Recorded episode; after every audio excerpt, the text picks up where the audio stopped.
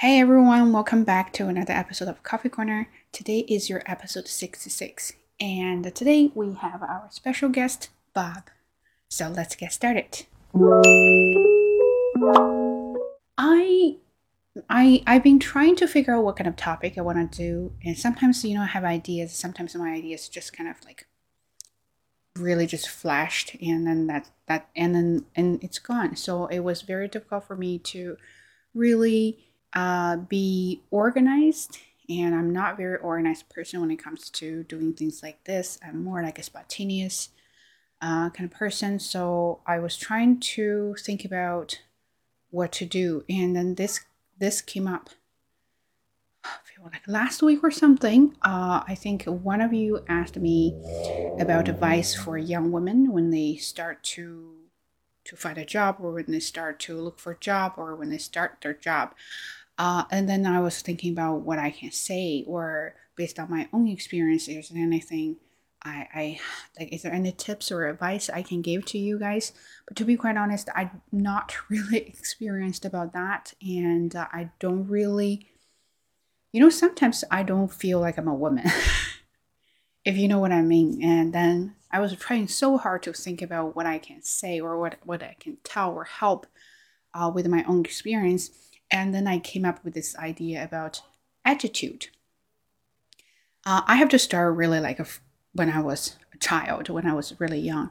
Uh, my parents uh, treated me equally, uh, if you know what I mean. But I, I still remember when I was probably like uh, seven or eight.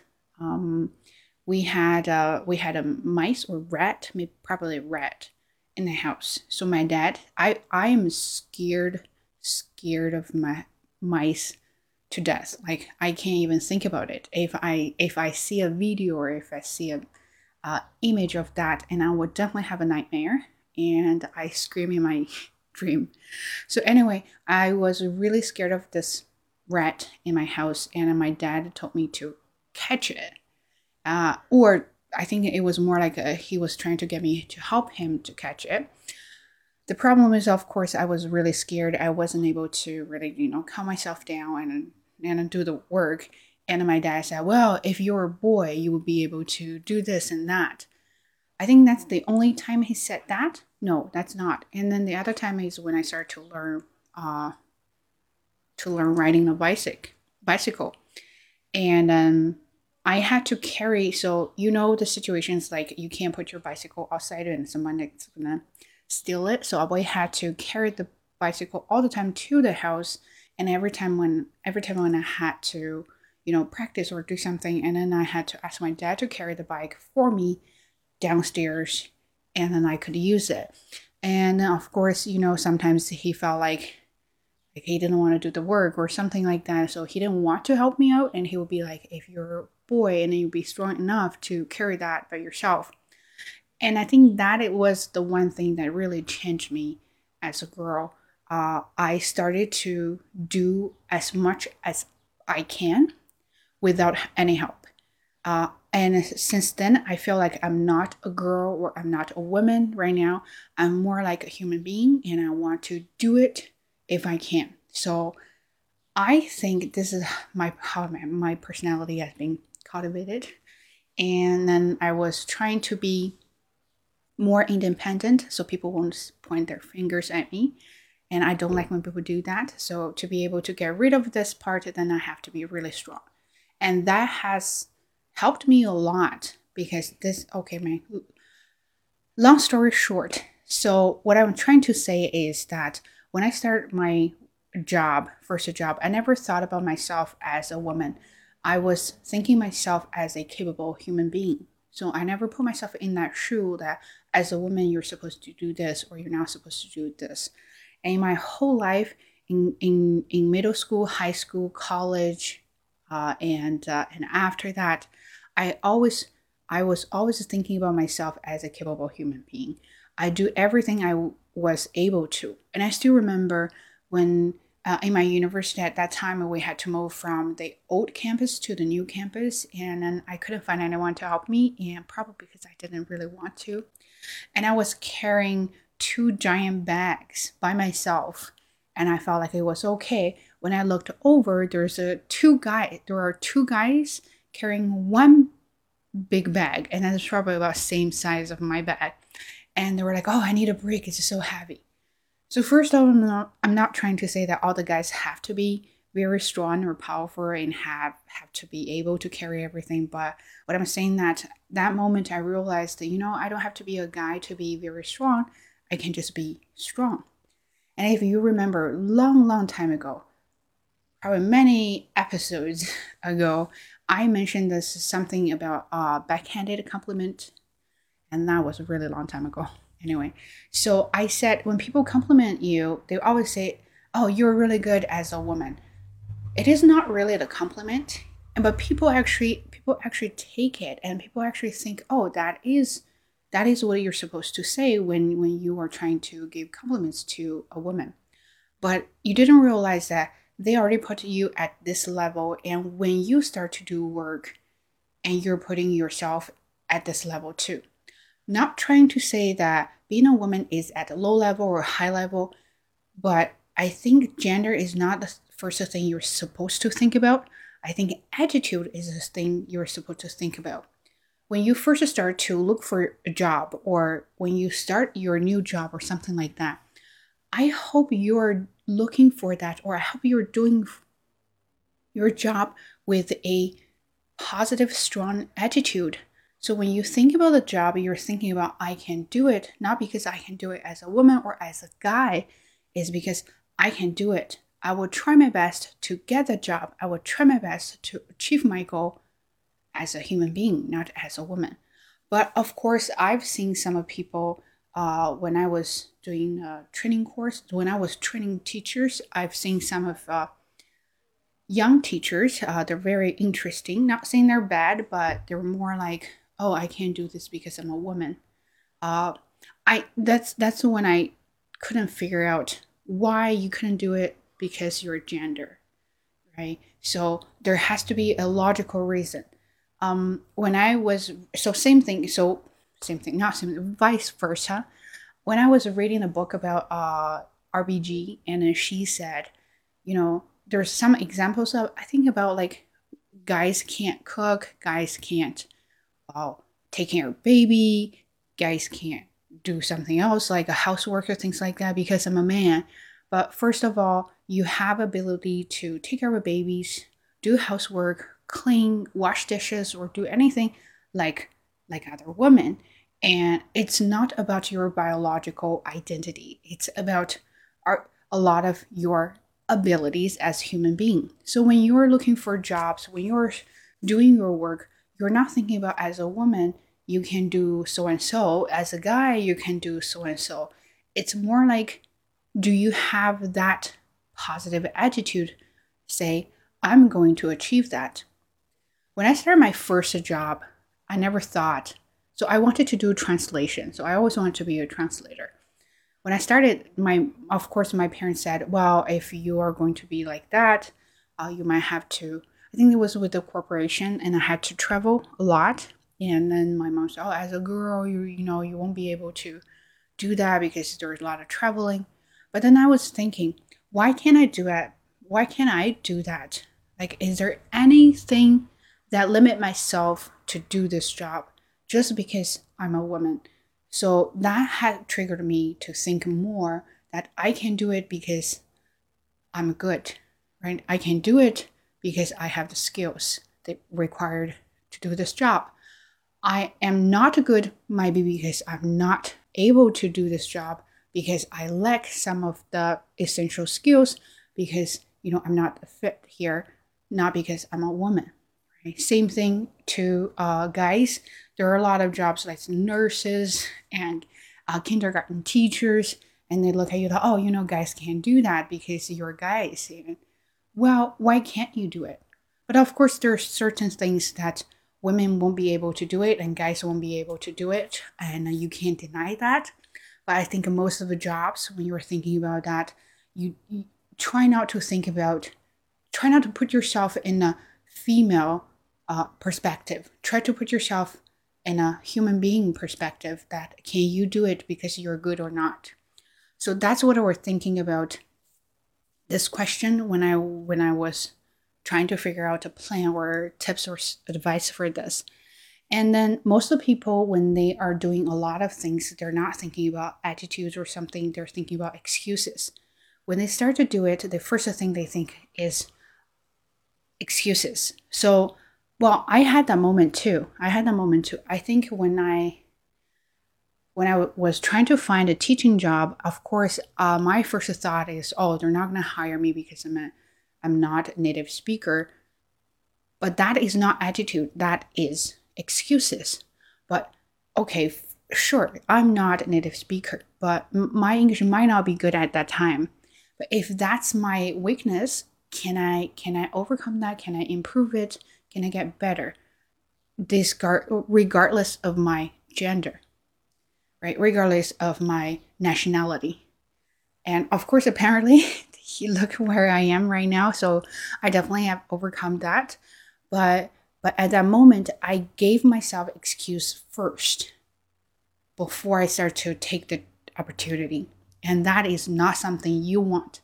As a young woman, it is very hard to have that positive and strong attitude to take actions because we so here comes the another thing that not trying to be judgmental but to be quite honest i think women tend to get more judgment. Um, not only from other people but from us too. And i will start to judge myself uh, because i don't look good because i'm not good or because something else. Like we do that even before other people start to do it to us and then, of course, the whole society will look at you uh, in different perspectives. That because you're women, you always have period and you feel weak and you're emotional. And then when you get married, and then you're gonna have to shift your focus to uh, from business to family or something like that because the default for us is that. And when people think about that, and for us, we have to really fight so hard to balance that uh, view to to really make it fair to us which is unfair because you probably have to put extra effort to achieve what guys normally would would would get right? But would, would you complain? Of course i sometimes complain i was oh why do i have to work so hard? Like why do i have to work extra hard to get what other guys actually just you know walking and I get it? But that is that is that is excuses because you don't want to be like that. For people, it doesn't matter if you're a guy or a woman. If this is your goal to catch things, or if this is your goal to to to that certain directions, you don't even think about you don't even think about results. You don't even think about uh, as a woman or as a as a guy. You just focus on the steps that will help you achieve the goal, and that will really take you further than you think. If you only look at if you only look at the results and you'll be looking at what other people have achieved, but you ignored how hard they have worked. And of course, people would t- tell you that as a woman, there are a lot of uh, challenges, there are a lot of difficulty to to for you to go through to get what you want. Of course, nobody's gonna get it anything in an easy. Well, maybe some people, but as a woman, we might have to go through extra hard time to get what we want. But what we want is we look at ourselves and be positive and have that positive attitude to say, I want this and, and, and I'm going to go get it. And that's why you see there are great women in the world, in the history. They achieved a lot of things, not because they see themselves as a woman, because they see themselves as a capable human being. And I think that is when you can think about yourself, when you start to do things, when you start to look for things, when you start to achieve things. Well, I don't know if you ever heard this, but I heard that a lot when I was in middle school. I was actually pretty good student, but but my teacher said, "Oh yeah, in high school, uh, you know, all the girls will fall behind and the guys will catch up or things like that. I don't know why they separate that group and then, then never there's never a reason for that saying, but people kept saying that. For me, of course, I was like, I'm gonna prove it and I'm gonna prove you were wrong. And I did it. But again, uh, I think that doesn't say anything. Well, there are outstanding guys. There are there, but there are also outstanding women. You can't just see things in this, um, what in this gender perspective because you're guys because you're women. So come back to our looking for a job and what a kind of advice is I think for you, you have to set yourself, you have to set set a correct now appropriate tone for yourself to start. You are new graduate, you have certificates, qualification, you have skills, hard skills, soft skills, whatever skills you have.